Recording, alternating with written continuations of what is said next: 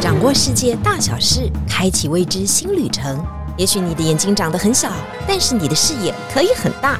金钟主持李天怡携手专业旅游玩家，每周引路带您遨游。天意情报站即刻启程，下一站。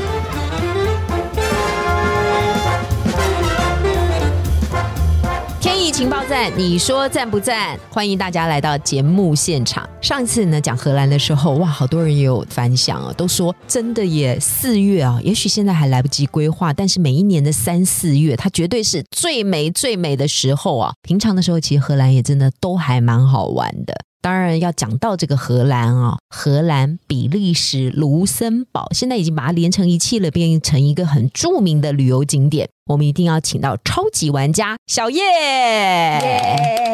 我们请小叶再来到现场啊。不过我们通常都会问一个哈很粗浅的问题啊，因为小叶说他当初从事这个工作就是为了环游世界。你看哦，什么样的工作可以一边 环游世界，一边又可以赚钱，又可以圆梦？看起来只有领队了吧？没错啊，所以小叶说他很开心的能够从事这样的工作。但我们总是想问说，你有没有最喜欢去的国家？其实我都喜欢，我都喜欢，我只有不喜欢一个国家。哎呀呀！啊，Why？那你今天要公开这个秘密吗？可以跟我们讲一下为什么不喜欢？我觉得每个人的喜好本来就不同。那我只有去越南这个国家，我没有觉得开心好玩的感觉。那你是多久以前去越南的？十几年前吧。哦，那当然，现在越南也变得挺不一样的。对，所以希望你下一次去越南的时候，你能够扭转你心目中的那个印象。可能碰到的人事物啊，也勾起了一些不好的回忆吧。看起来现在小叶的表情有点凝重。不知道的想到了什么样的过往？可以讲，要讲吗？真的吗？有吗？其实我有啦，我在胡志明市是有被鱼刺梗到的感觉，就是我真的吃了那个有一道菜哦。我去胡志明市的时候，有一道菜呢，他安排这个炖鱼肉，它是切成一块一块方形的这样子。对，结果呢，我想说，既然已经是方形的嘛，一定是一口塞，对不对？结果里面有鱼刺。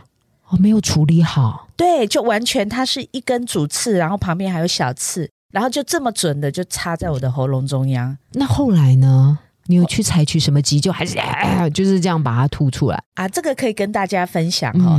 客人会很有意思的跟你说：“哎，小叶，你要马上去喝醋。”对，好，我真的去厨房 要了一碗醋，咕噜咕噜咕噜，真的把它喝下去，一点用都没有。各位，真的一点用都没有。再来，又有另外一个客人说：“小叶。”那个白饭大口大口的这样子吞下去，可以把那个刺顺便对带下去。我也很听话的照做了，还是没有用。那后来呢？后来我就去医院了。哦，用最科学的方式。但是因为越南比我们台湾的医学比较落后，有没有？你知道吗？他试着用很粗的夹子要帮我夹出来。第一次他试了没有成功，然后我就说不要再夹了。很痛吧？对呀，对。然后他那个样子有没有？你有去拔牙过吗？对对对，或是通过那那个不用下去，在上面的时候就已经紧张着，冷汗直流了。对，然后技术又很 low，所以没有用。嗯，那到最后是怎么样化解的？你一定觉得不可思议。我们其中有一个客人，他会奇门遁甲的咒语啊，然后他就把我叫到了他的面前，然后他当然站在我的后面，然后念了一大串的咒语之后，啪。一声拍我的肩膀，然后呢，瞬间我就觉得鱼刺消失了。那是吞下去的感觉，还是它就是无形了？我觉得它就无形不见了。之后你的这个这几天的带团都很顺利了。对，哇，这个真的是太神奇了！你看这个高人哈，也是要深藏不露的藏在团里，要到最后的时候呢才出手，对不对？好了，毕竟带团是很顺利的完成了，我相信啊，这也给小叶很好的经验啊，未来带团都非常顺顺利利啊。比方说他看极光，从来没有没有看到过，对，就是没有共估过啊，这个真的很难啊啊，这个是之后的经验，我们再请他分享。比方到底要去拜哪里，还是要阿门多久 才能够有这样的体验？但是我们在今天还是要带大家到西欧去哦。大家对西欧总是充满了憧憬跟想象哈。上一集我们特别谈到了荷兰，这次我们再从荷兰开始啊。我们对荷兰人的印象，当然他们很喜欢运动，他们很会游泳。因为我们知道荷兰人的教育当中很重要的就是你要亲水性，因为他们就是一个非常低洼的国家，所以每个人都要知道怎么去对付水哈，跟他和平共处。但是荷兰人也真的超高的耶，他的平均身高跟我们讲一下好不好？嗯，男生呢平均是一八五公分，女生是一七零呢，各位。小叶，我这样看你大概一五五吧，一五六吧。你进去的时候七，哇，真的很高。不是 你，你进去的时候是什么样的一个感觉？这就七爷八爷，各位有印象吗？就真的很高。这个是 average，就是平均，你走在路上都是这种感觉吗？是啊，你知道我很多配合过的司机都是一百九十、两百的。真的，如果你要找小鸟依人的感觉的话，啊，可能荷兰是一个不错的参考跟选择。Why？为什么他的人都这么高呢？听说是有一个故事的。嗯，我问过当地导游哈，他们说。因为荷兰有很多的气死，那他们在青春期发育的那个时间呢，喝很多的牛奶，吃很多的气死，这是让他们长很高的主要原因之一啦。哦，不知道我们现在还来不来得及啊？我们过了那个青春期就来不太得及了，但我们还是可以吃气死啊，因为荷兰最厉害的就是气死嘛，很多的气死嘛。特殊的气死市集也跟我们讲一下好吗？对，其实啊，这个在四月到九月的时候有一个阿克玛气死交易市集，那每周五呢早上呢就会有安排这样子的活动，不是只有给观光客看，是一些气死的买家他会去那边交易，所以呢，你到了那个阿克玛那个地方的时候啊，你可以看到他们交易的过程如何过磅，然后 test，那旁边还有很多的摊位。啊，那我们观光客就可以去那边试吃，挑自己喜欢的味道来吃。嗯，因为 cheese 啊，大家知道有分羊的 cheese 嘛，有分牛的 cheese 嘛，还有它保存的时间，cheese 是发霉之后的产品哈，就是以毒攻毒之后 最营养的一种产物哈。呃，在那边都可以看得到，它是当地生产的吗？还是说它的这个 cheese 的种类是来自世界各地的？其实它算是呃 cheese 最大的一个出口国之一。嗯，哦，那所以呢，羊还分山羊、绵羊，哈，这个太多了。那他们做的很多方式，让不喜欢吃 cheese 的人都会爱上喜欢。比方呢，譬如说烟熏 cheese，好了，我个人就很喜欢。嗯。主体可以是各式各样的 cheese，但是它的方式是用烟熏的，对，然后都会留下不一样的风味，很好吃，特别配红酒啊，很很棒。所以说，很很鼓励我们去到那边的时候买几块荷兰的 cheese。是可以带回来的哦，可以带走。好了，这个是荷兰最重要的一个宝物，因为我们都是出去玩的时候很喜欢 shopping，有没有？我们总说啊，当地到底买什么好？荷兰其实是真的很有名哦。上集我们特别讲到了大麻，哎，不好意思啊哈，各位听众朋友，拜托哈。这个就是在现场哈，你可以稍微体验一下，但绝对绝对绝对不能带回来哦。我们没有叫大家做坏事，但是 cheese 呢是一个还不错的方式哈。嗯，接下来这个我们去荷兰总是有一些荷兰印象嘛哈，比方说它的运河就特别多，风车也特别多，是这样的吗？是啊，因为它是一个以海为主的国家，所以呢运河一定相对而生。那你们有看到有很多的海上屋？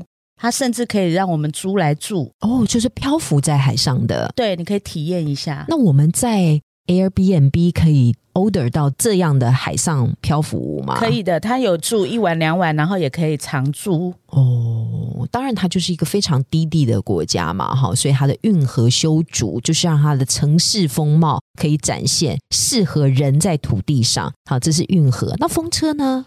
风车也是当时为了这个灌溉啊，然后排水、发电都有它这个功能。嗯，所以它也是因为低地而产生的主要的建筑物主体。接下来，荷兰印象之四啊，刚刚特别讲到 cheese 嘛，对，风车、运河。之四，郁金香啊，你前面提过啦。哦，还有之四就是郁金香，对，还有之之五单车、脚踏车、单车、脚踏车。之六。之六大马讲过了。哇，好了，我们上课，我们现在要当当当当当，可以下课了，因为今天大家脑容量太多了哈。没有之七啊，一定要讲到这个高贵、很贵的钻石。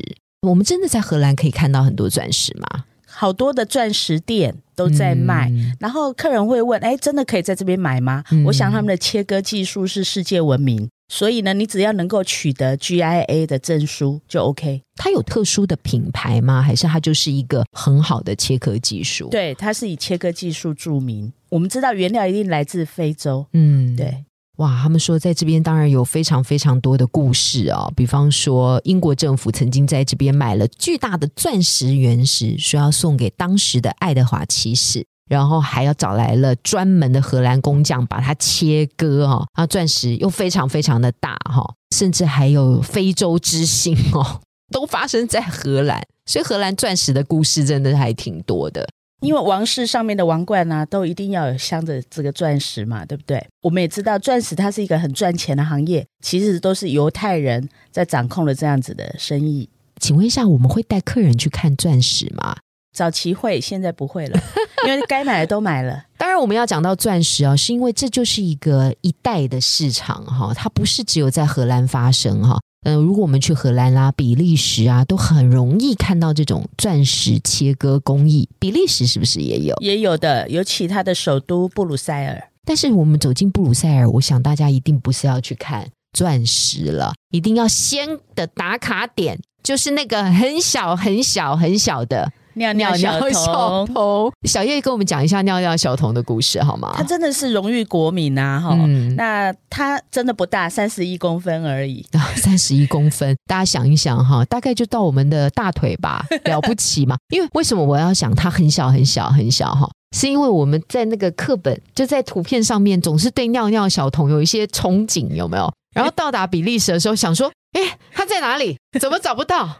他到底在哪里？他在黄金广场走一条小道进去，但他长得也太小了，就在一个小小小的街道的旁边的小小的不起眼的地方。对啊，不过他很可爱，因为以前你拍他。都是他裸体的在那边尿尿，那个尿尿不会断哦，哈，知道吗？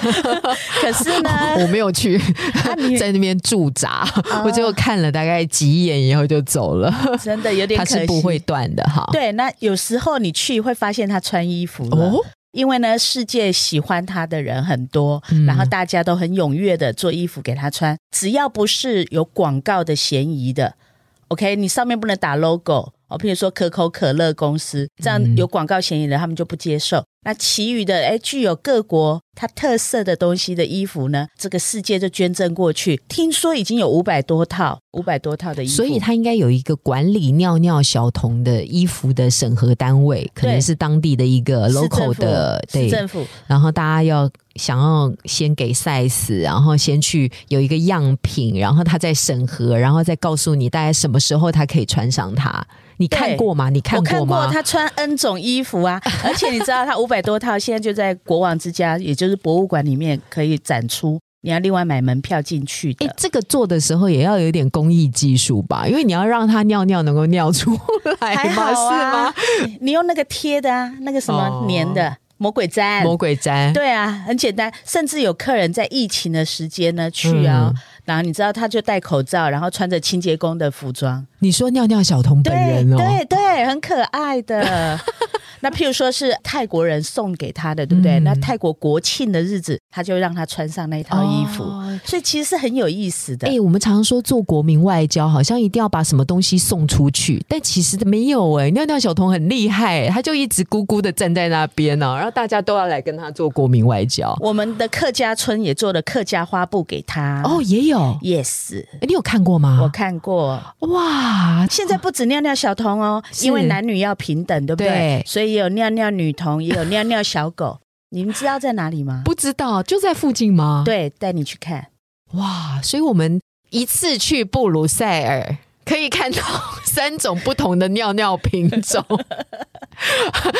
现在有尿尿小童，有尿尿女童，还有尿尿狗狗。对的，哎呀，真的是很厉害哎！一次三个都要打卡。好啦，布鲁塞尔还有比利时政府就把他们这个发扬光大，但我们还是不知道这尿尿小童到底是怎么来的，可不可以跟我们讲一下？啊，这个传说有几种说法，那其中一个我觉得比较可以被接受，就是呢，当时呢，因为有战争，然后他。他们整个城市呢，围着这个要爆炸引爆的这些炸弹的线然后呢，就是尿尿小童无意的半夜起来尿尿，把要引爆的那个头浇熄了，对，浇熄了，所以呢，拯救了全民，英雄啊，英雄啊，对，拯救了全民的性命，所以才会有这个传说。请问尿尿小童有真实的姓名吗？啊，好像有哎，有吗？哈，在上面应该可以看得到。好了好了，大家自己去 Google 查一下，还有他的传说。你有去过那个尿尿小童的博物馆，看过他的服装吗？我没有进去到博物馆里面，因为我每一次去，他都穿不同的服装。哦，这已经是展示了，对，太有趣了。所以下一次我们不要只看到那个孤零零的站在，也不会孤零零啊，因为旁边所有的人都在拍照打卡哈，然后也可以去他的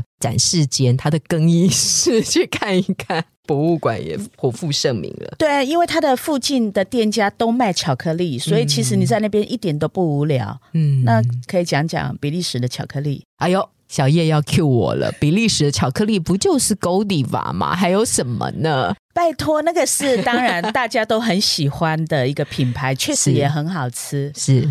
那么呢，其实去到当地，我去他们的当地人家做客，他是去超市买大象牌的巧克力来请我吃的。他不会觉得失礼或者是怎么样，不一定要吃那个名贵的高级品。大象巧克力，对，跟我们讲一下大象巧克力。你去超市就可以买得到，然后它上面的包装有很多的颜色，当然就是奶的程度啊，譬如说奶很多的，当然都比较甜哦，这是小孩子喜欢的，因为它是叫做平民巧克力、国民巧克力，OK，就是价格非常的便宜，然后它巧克力就是吃了你会快乐。你无时无刻都需要它，来一杯咖啡的时候吃个一两片，对不对？心情不足的时候吃个一两片，然后女生那个来也可以吃，对不对？对，所以巧克力是很好的东西嘛。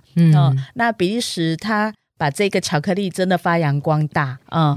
那大象巧克力呢，我会买来请客人吃，就是因为它很便宜，然后各种口味都有，有红茶啦，有牛奶啦，还有薄荷啊等等的。客人也接受度也很高，大家都疯狂的去超市买。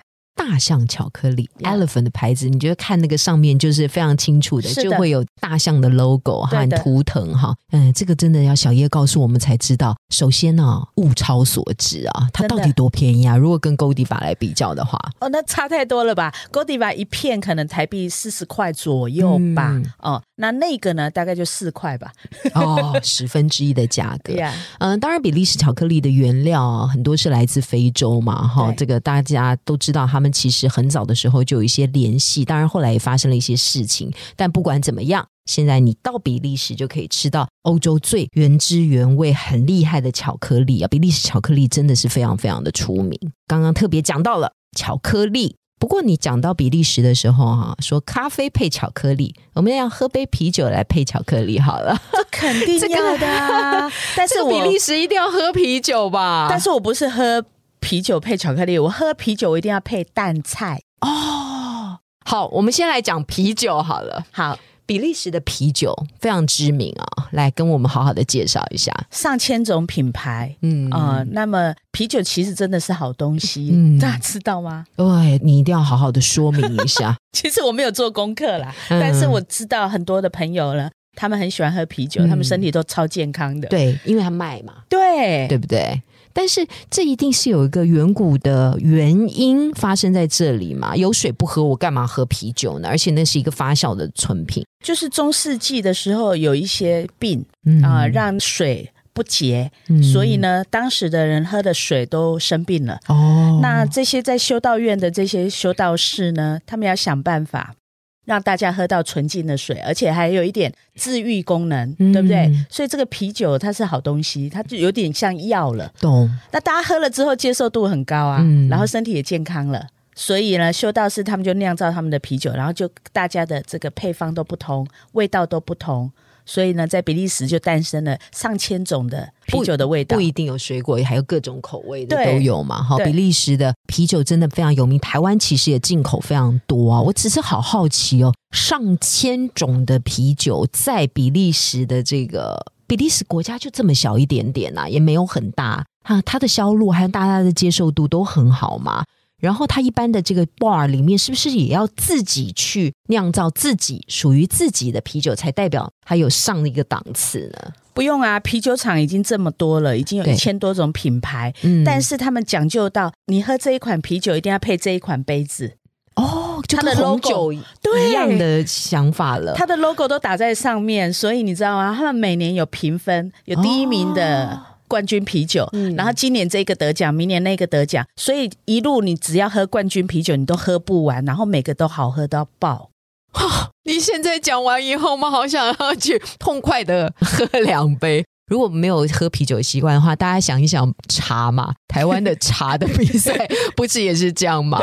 就包种茶、洞顶乌龙茶，每一年都要有冠军茶嘛。那比利时就是这样嘛，冠军啤酒。对啊，因为很多女生她不喜欢啤酒，是因为讨厌那个苦味，对，对不对？可是呢，你看她有做水果啤酒，就把那个苦味完全去掉了，然后加上水果的香，呃，各种水果，莓果啦、樱桃啦、呃，柠檬啊，水果什么都有。然后女性的游客的话，我就会推荐他们要买试喝几种水果啤酒，他们也觉得很棒。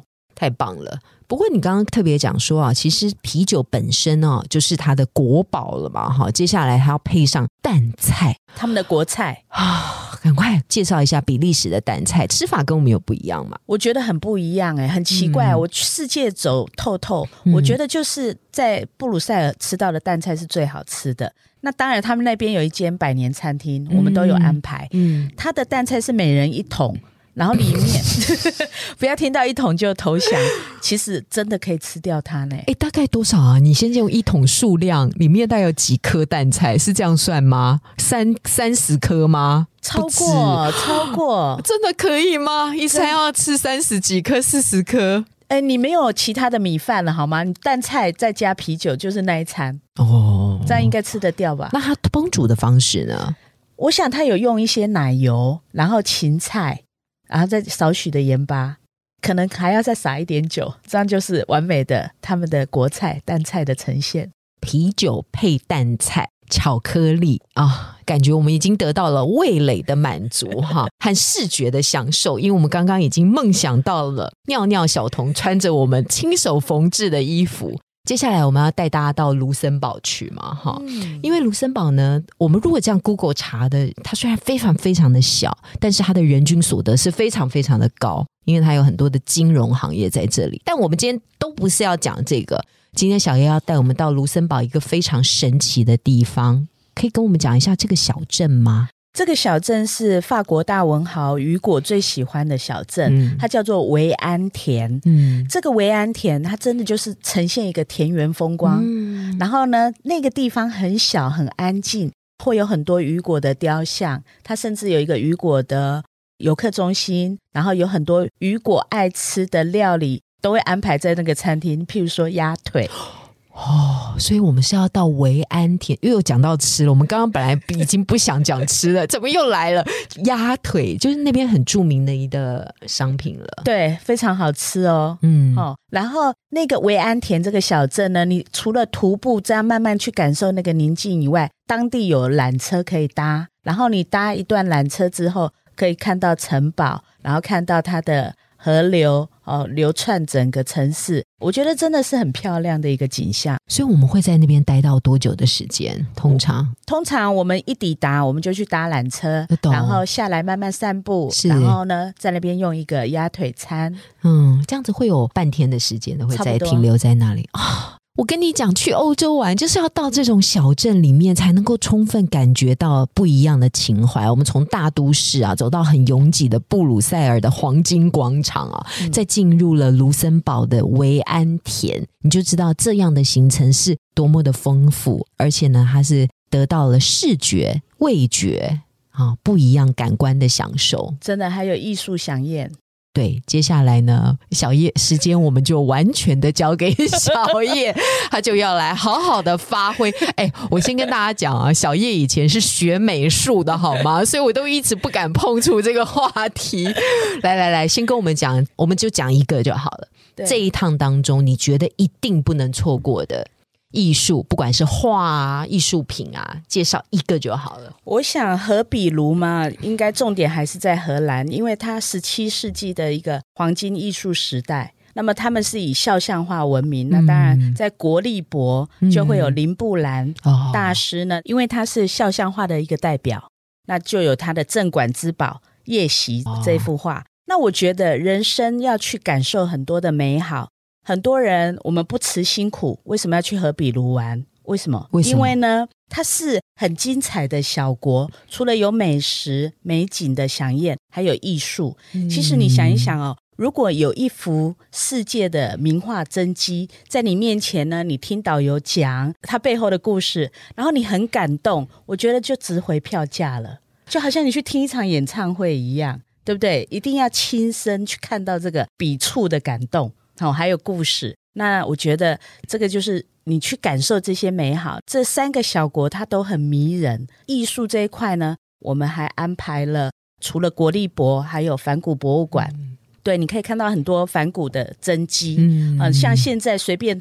他的一幅画都是上亿台币的拍卖价格，懂？嗯，但是你此生哦，一定要去锁定几个对艺术家，然后我觉得这是人类一个知识性还有美感的提升。美感并不在于你要花多少的钱买什么样的。